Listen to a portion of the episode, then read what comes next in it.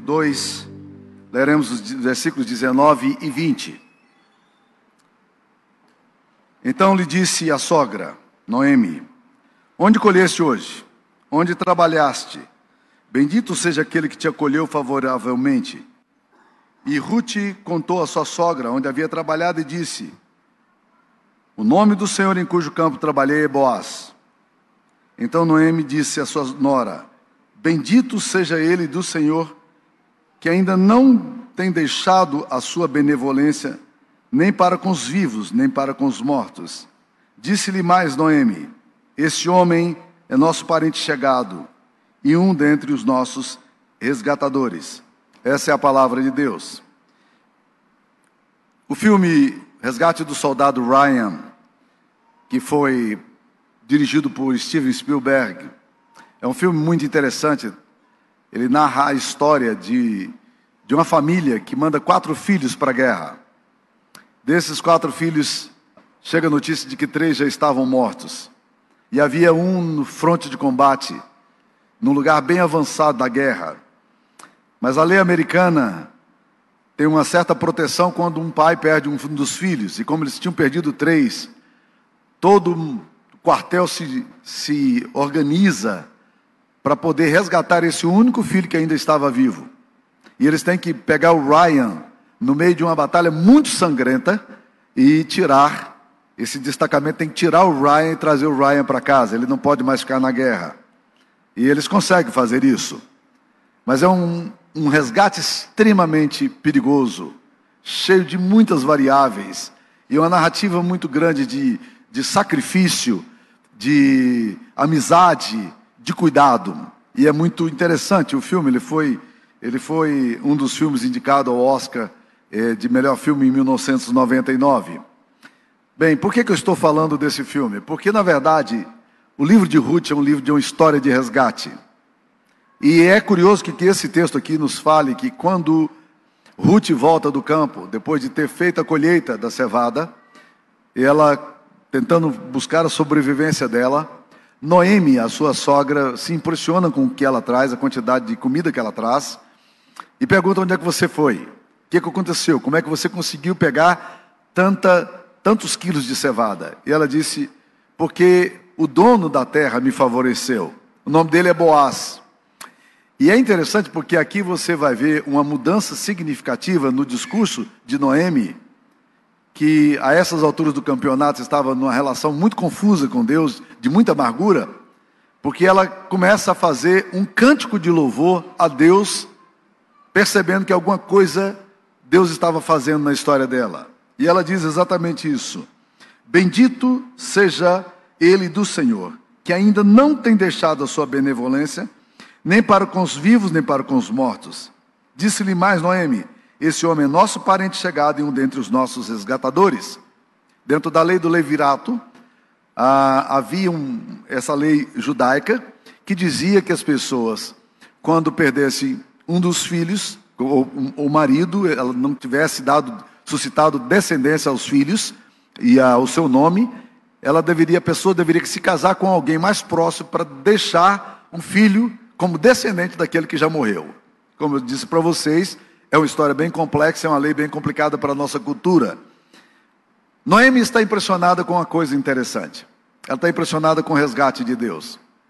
E o livro de Ruth é um livro de resgate. E ela diz aqui: olha, Boaz é um dos nossos resgatadores. E ele é o nosso parente próximo. Bendito seja o Senhor, porque não deixou a sua benevolência. E ela agora deixa de reclamar e de murmurar e começa a agradecer a Deus. Há uma mudança no coração dela, significativo. O que é que Deus faz na história de Noemi e de Ruth? Existem alguns resgates que Deus vai fazer agora na vida delas. E esses resgates passam por três linhas, pelo menos. Primeiro, esse texto nos mostra que Deus vai resgatar a história das duas. Não era apenas Noemi que precisava ser resgatada, mas Ruth também precisava ser resgatada. Noemi precisava ser resgatado de uma, de uma lembrança, de uma história pesada que ela viveu, de perdas, de lutos, de perder o seu marido, perder os seus dois filhos, ter que sair para uma terra estrangeira, passar necessidade. E agora Deus está socorrendo e não só socorrendo, mas está resgatando a história dela, está reescrevendo a história dela. E Ruth e Noemi faz exatamente essa declaração de louvor a Deus, essa mulher que até então ela estava sempre fazendo declaração de amargura contra Deus. Deus está resgatando a história dela. E eu gosto muito de pensar nisso, meus queridos irmãos, porque na verdade, muitas vezes, é isso que Deus faz na nossa história. Deus resgata a nossa história. Deus reescreve a nossa história. Deus ressignifica a nossa história. Deus reedita a nossa história. Eu me lembro muito bem de um comentário que minha mãe me fez há muitos anos atrás. A minha família vem de uma história de disfuncionalidade e desacerto da parte da minha mãe. Era uma família muito desequilibrada. Quando o meu pai foi casar com a minha mãe, a minha avó materna chegou perto dele e disse: Você sabe que família você está se metendo? É isso mesmo que você quer? Eu não gostaria que você casasse com essa família. Meu pai insistiu e se casou com ela. Mas uma coisa interessante: a minha mãe ainda não tinha conhecimento do Evangelho naquela época. Mas ela conta que quando menina, vendo todos os desacertos da família, ela disse que tinha uma oração no coração dela. Pré-adolescente, ela orava ao Senhor dizendo: Deus, me dê a graça de ter uma família bonita. Me dê uma graça de ter uma família com saúde. Essa era a oração dela. Então, quando eu leio a história de Ruth e Noemi aqui, eu fico pensando na capacidade que Deus tem de reescrever a história de alguém, de ressignificar essa história. Essa Noemi que recusa-se a ser vista como uma mulher agraciada, por tanto sofrimento e dor que ela tem, agora ela começa a dizer: Deus não se esqueceu de nós, a benevolência de Deus está aqui sobre nós, e Deus vai reescrever a história de Noemi de uma forma surpreendente. E toda vez que eu leio a história de Noemi, dessa mulher que passa por tragédias, e que de repente começa a ver a vida de uma forma tão pessimista, dolorida, amargurada, eu gosto de pensar, meus queridos irmãos, que, que Deus deveria estar olhando dos céus e dizendo: Noemi, você não sabe o que eu quero fazer da sua história. Você fica reclamando da sua vida. Você fica se vitimizando aí, Noemi. Mas você não sabe o que eu quero fazer da sua história. Eu estou escrevendo sua história, Noemi. Eu estou cuidando de você, mesmo no meio de tanto, tantos percalços e tantas dores, tantas tragédias. Noemi, eu amo você. E Deus reescreve a história de Noemi, porque o texto bíblico aqui não termina é, com uma nota de lamento, mas, mas termina com nota de júbilo. O que você vai ver no capítulo 4 é completamente diferente do capítulo 1. A história de Noemi é uma história de confusão e dor. Mas ela, a história de Noemi não termina na confusão e dor. A história de Noemi termina numa celebração e num culto do bebê, que é exatamente o que acontece. Mas pense também na história de Ruth. Quem é Ruth? Ruth é moabita, e isso por si só já diz demais. Descendente de Ló, família de confusão, historicamente um povo contrário ao povo de Deus. Quando o povo de Deus estava vindo para a terra prometida, esse povo colocou os pés e diz: Vocês não passam pela nossa terra. Moisés manda um recado até educado, dizendo: é, nós queríamos atravessar por essa terra de vocês. Nós não vamos é, estragar as plantações de vocês, nós só vamos passar. Nós não queremos mexer com vocês, porque vocês são ligados a Abraão. Nós só queremos passar. E esse povo resistente ao povo de Deus, o povo moabita e os amonitas, esses dois povos, eram povos muito complicados, povos idólatras, famílias confusas, famílias com um relativismo moral horrível, famílias de meninas de má fama, e tudo isso ia acontecendo na história de Ruth. Ruth era seguidora de um Deus horrível, de um ídolo, de um pequeno pedaço de objeto que aquele povo adorava, chamado Deus Quemos. Quem é Ruth? Ela é moabita, ela é estrangeira, ela é pagã, ela é idólatra, ela é de uma família confusa. Mas o que, que acontece? Deus pega Ruth e Ruth converte-se ao Senhor. O seu coração inclina-se, ela consegue entender a diferença entre o Deus falso e o Deus verdadeiro. E o coração de Ruth é mudado quando, quando Noemi, no meio da crise dela, não está nem aí para Deus, ela fala para as duas noras dela: voltem para sua casa e voltem para os seus deuses. Que horrível, não? Voltem para os seus deuses. Para Noemi, esse negócio de Deus não está fazendo diferença nenhuma, tanto faz um quanto o outro. Mas Ruth insiste e diz: não, o teu povo é o meu povo, o teu Deus é o meu Deus. Eu não quero servir o meu Deus pagão.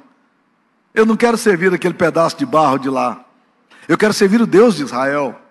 Eu me converti ao Deus de Israel. O teu Deus é o meu Deus. Nós estamos na mesma linha, nós estamos pensando do mesmo jeito.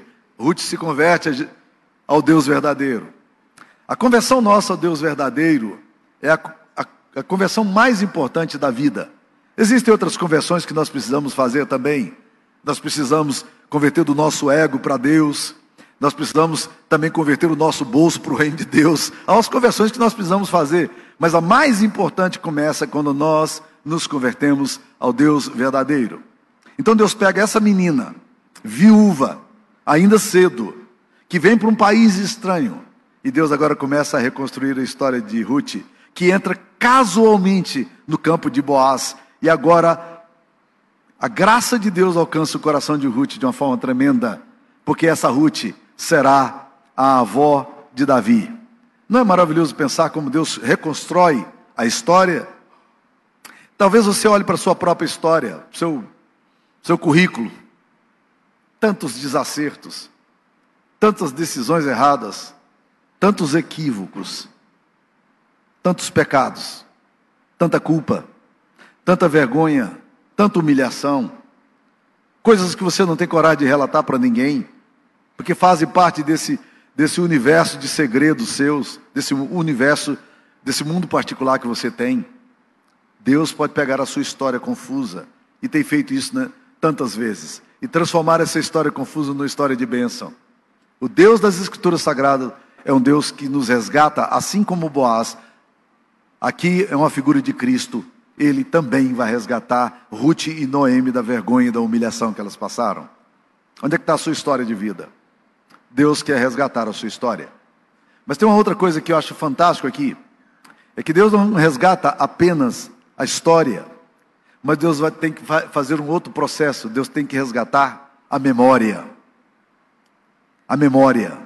Por quê? Porque a memória de Noemi é uma memória afetada pelas experiências negativas dela. A memória de Noemi precisa ser tratada. As lembranças que ela tem ferem. Ela precisa ser curada.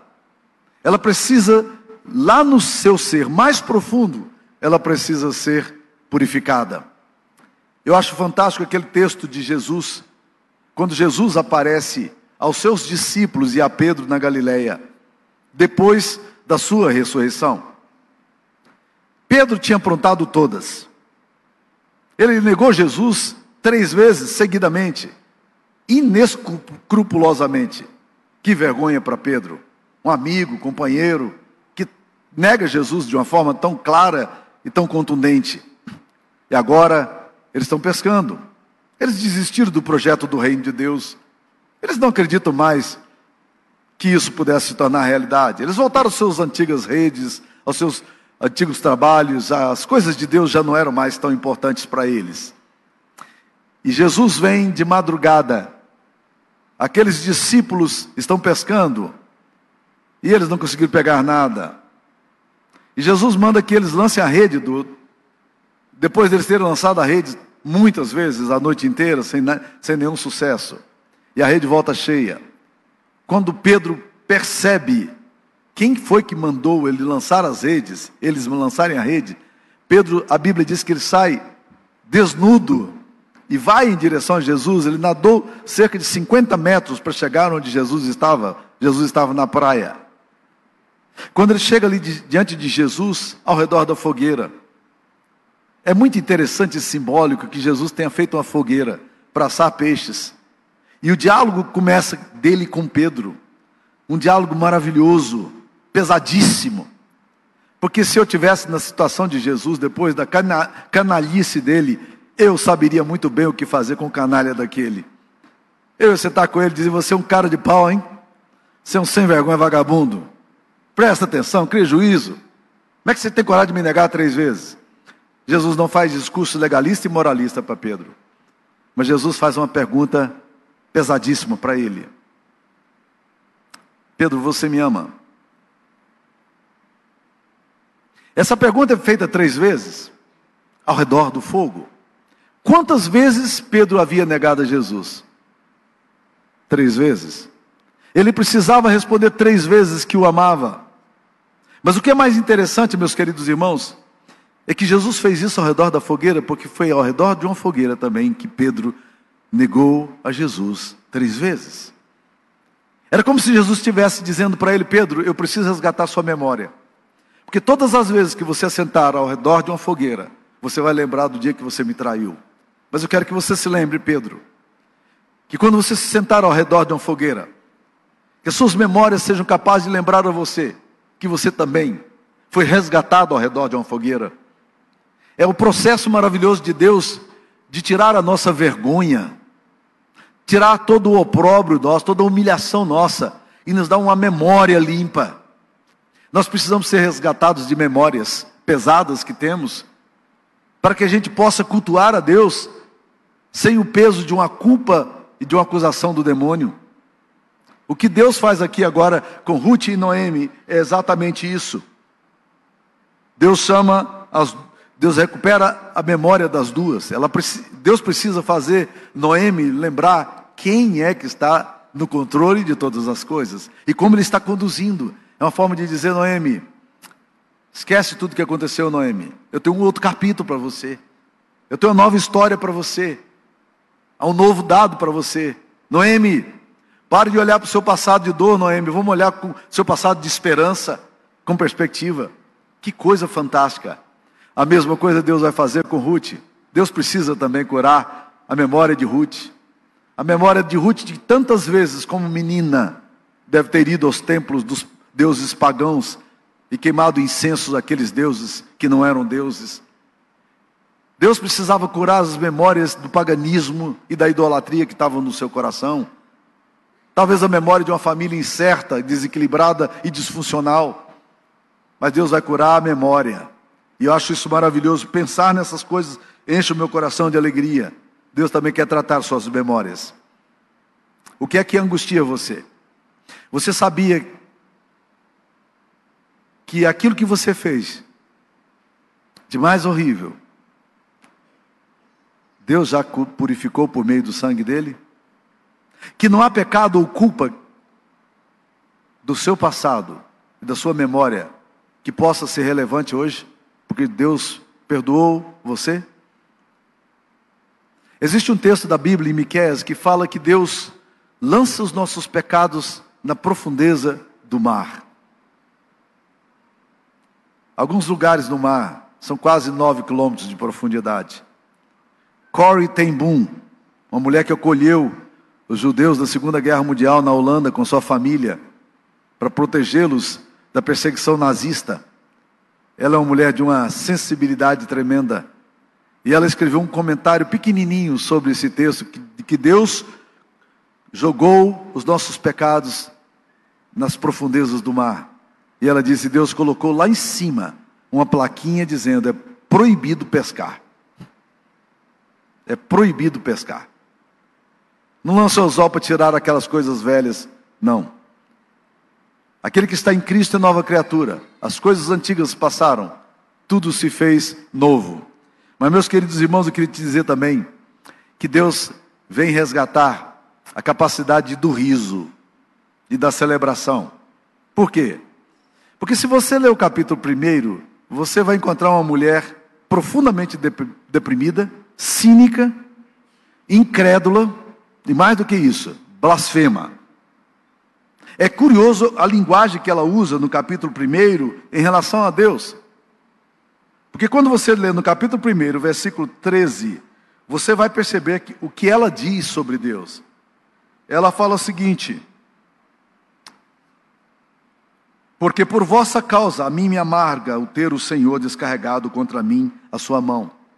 Presta atenção que ela usa o termo aqui, Senhor. Ela está dizendo o Senhor.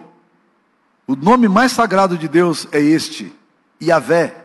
Ele era tão sagrado que os escribas amanuenses, que trabalhavam antes da imprensa, escrevendo a, a Bíblia Sagrada, eles tinham uma pena especial só para escrever esse nome. As outras palavras eles escreviam com, com determinado material. Mas quando chegava no nome de Deus, era um nome sagrado. O que, que ela pega agora? Ela pega a palavra Yahvé, o Deus da aliança, o Deus que me conhece, o Deus que sabe da minha identidade. E ela diz: O Senhor. Ela poderia ter dito Elohim, que é o um nome mais vago. Não, ela faz questão de dizer Yahvé. Yahvé descarregou contra mim a sua mão. O que ela está dizendo, olha, eu não confio muito nas alianças que Deus faz com você. Deus não é de muita confiança naquilo que Ele promete, de cuidado, nada disso. É uma forma pesada de se referir a Deus. Mas quando você vai no capítulo, nos versículos seguintes, você vai descobrir que ela ainda vai falar de coisas mais pesadas ainda. Porque no versículo 20, porém ela lhes dizia, as amigas que diziam que ela era favorecida e abençoada, ela dizia: Não me chameis abençoada, Noemi, chamai-me Mara. Por quê? Porque grande amargura me tem dado, olha o termo que ela usa, o Todo-Poderoso. Ela usa a expressão aqui, El Shaddai, no hebraico. E é uma forma muito irônica de dizer, porque ela vai repetir o mesmo termo no versículo seguinte: O Todo-Poderoso fez isso comigo. É como se ela dissesse o seguinte: se ele tem todo o poder, por que ele não cuidou de mim? Você já teve alguma vez na sua vida algum sentimento similar a esse? Se Deus tem todo o poder, por que, que ele não faz o que é bom? E aí você entra naquele dilema que alguém já definiu dizendo: se Deus é todo poderoso, ele não é bom, e é bom, é, é, ele não é bom. Ou se ele é bom, ele não é todo poderoso. Porque parece que as coisas muitas vezes não combinam. Noemi está aqui agora dizendo: Eu não tenho motivo de alegria, sabe por quê? Porque aquele que é todo poderoso poderia fazer o impossível na minha história, ele não fez. É o sentimento de desabafo e de dor, beirando a insolência e a blasfêmia. Não é estranho? Mas quando você lê no capítulo 4, você vai ver uma Noemi completamente diferente. Quando chega no finalzinho do texto, a Bíblia diz no versículo 3: Assim tomou Boaz a Ruth, e ela passou a ser sua mulher. Cobitou com ela e o Senhor lhe concedeu que concebesse e teve um filho. Mas é interessante, meus queridos irmãos, que quem dá a luz ao filho é Ruth. Quem deveria estar exultando, e certamente estava, por ter um filho, é Ruth, a nora. Mas o versículo 14 não vai falar de Ruth, vai falar de quem? De Noemi. Olha aí. Então as mulheres disseram a Noemi: Seja o Senhor bendito, que não deixou hoje de te dar um neto, que será teu resgatador, e seja afamado em Israel o nome deste. Ele será restaurador da tua vida e consolador da tua velhice, pois tua nora que te ama o deu à luz. Fantástico isso, né? O que que está acontecendo? Essa mulher deprimida, mal-humorada, ranzinza, agora ela está pegando no colo um bebê que é o seu neto, que será o avô de Davi, e ela está pegando esse bebê no colo e rindo, e as amigas dizendo: Está vendo, Noemi? Seu nome é Noemi mesmo. O seu nome não é Mara. Você não pode se definir como uma pessoa amargurada. O seu nome é abençoada. Olha aí o que Deus fez com você. Olha a sua história. Olha o que Deus fez com você. Não é maravilhoso pensar nessas coisas, meus queridos irmãos? Deus restaurando a capacidade da, da Noêmia amargurada, de voltar a rir, de celebrar a vida. Eu gosto muito de um texto que está lá em Gênesis capítulo 18. Deus vem visitar Abraão e a trindade se manifesta ali. E então Deus diz o seguinte: onde é que está Sara? Sara estava na tenda. Sara, assim como Rebeca, não são muito modelos de mulher, não, porque elas eram bisbilhoteiras as duas. Foram assim que elas agiram. Sara está lá na tenda, mas antenado, aquele negócio assim de querer saber tudo que o marido está conversando com aqueles homens estranhos que chegaram ali ainda há pouco. E Deus pergunta a Abraão: onde é que está Sara? Aí diz: está aí. Ele disse: olha, daqui um ano, Sara terá um filho. Só que Sara tinha 99 anos de idade. A Bíblia diz que Sara caiu na gargalhada. Ela riu lá na tenda. Ele disse: Isso é uma piada. Isso é uma brincadeira de mau gosto. E Deus então pergunta a Abraão: Pergunta a Sara: Por que que você riu? Ela disse: Não, não, eu não, eu não ri, não. Ele disse: Não, você riu. Mas daqui a um ano você vai ter um filho. E ela faz uma colocação interessante, Gênesis 18, 12, muito bonito, que ela fala assim: Será que sendo eu ainda velho e sendo velha, o meu Senhor, terei ainda prazer? Olha que pergunta interessante, sugestiva, não? Ela não fala apenas de terei um filho, mas terei ainda prazer. É lindo essa ideia, maravilhosa. E quando ela, quando nasce o seu filho, ela fala exatamente isso. Deus me deu motivos de riso. Meus queridos irmãos, que coisa fantástica pensar num Deus que dá a nós motivo de riso. O Nilton estava pregando no culto das nove horas, nessa manhã, e ele fez uma análise muito interessante da, da, da transformação da água em vinho em Caná da Galileia. E Nilton perguntou, fez uma pergunta curiosa: por que, que Deus fez esse milagre? Por que, que Jesus fez esse milagre? Qual era o sentido? Qual era a intenção de Deus? Porque havia tantas outras necessidades maiores na região de pessoas doentes, enfermas, que precisavam ser socorridas, e Jesus vai transformar a água em vinho. Qual foi o motivo? E a lógica que ele extraiu do texto foi fantástica. Ele diz o seguinte: Deus simplesmente estava fazendo aquilo para alegrar o coração daquele, daquela família que estava numa situação constrangedora. Porque Deus gosta de nos fazer rir. É exatamente disso aqui que eu estou falando, meus queridos irmãos. Deus pega a amargurada e deprimida Noemi e vai transformar a amargurada e deprimida Noemi numa mulher que é capaz de rir novamente. Você perdeu a alegria de rir? Como é que está a sua casa? Você sabe que uma das coisas que Ellen Craidman, uma terapeuta de casais, fala para a gente recuperar os casamentos, ela usa dez técnicas para recuperar o casamento, dentre eles o beijo de dez segundos, né? É, e a, risada de dois minutos. Ela diz: sabe por que, que muitas vezes nossos lares estão tão, tão tristes? É porque eles perderam a capacidade de rir. Ela diz que o, o efeito de uma gargalhada de dois minutos, daquela que você perde o controle na sua casa, é uma das melhores terapias que pode existir para a restauração de um casamento. Quanto tempo faz que você não ri em casa? Você deve estar olhando para mim e dizendo: É, pastor, é porque o senhor do sábado tem muita razão para a gente rir lá, não, viu? O negócio está feio. Eu quero te dizer: Deus quer recuperar a sua capacidade de rir, de celebrar, de olhar para a sua história e ver na sua história a bênção de Deus, de um Deus que é capaz de transformar água em vinho. É o que nós vemos aqui. Agora, meus queridos irmãos, o maior resgate que Deus faz não é nem da nossa história, nem da nossa memória, nem do nosso riso. Mas há algumas coisas que Deus faz conosco através de Cristo. Jesus Cristo é o nosso resgatador no Novo Testamento.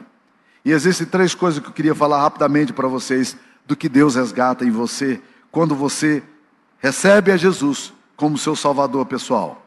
Primeiro, no passado, Deus resgata você da condenação do pecado e da pena do pecado. Olha o que, que Romanos 8,1 diz: Agora, pois, nenhuma condenação há para os que estão em Cristo Jesus.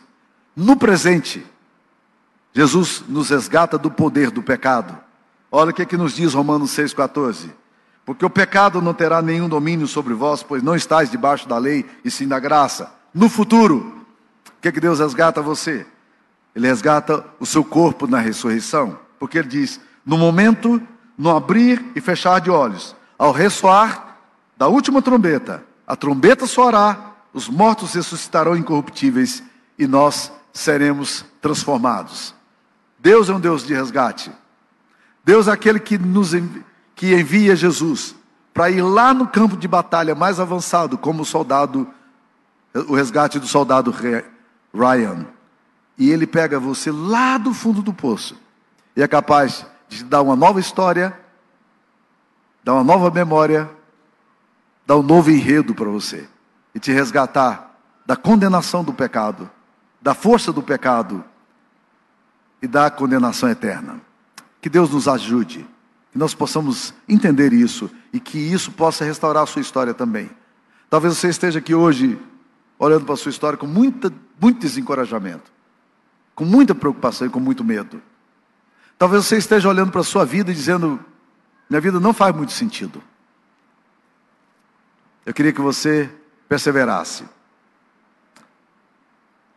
A dona Olinta foi um membro dessa igreja, muito querida e espirituosa. Só começou a perder a lucidez aos 95 anos de idade, já no finalzinho, porque aos 96 ela morreu.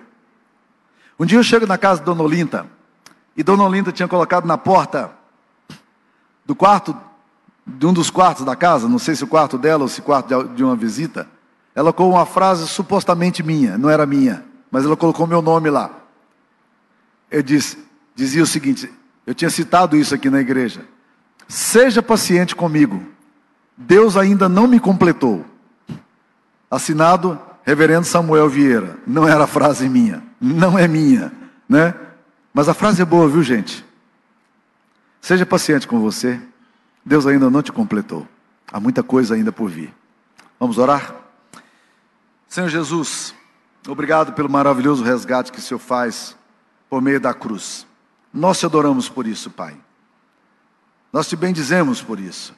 Obrigado pela tua misericórdia, pela tua bondade, pela tua bênção sobre nós. Nós te louvamos em nome de Jesus, pelo grande resgate que o Senhor tem feito na nossa história, para o louvor e glória do teu nome hoje e sempre. Amém.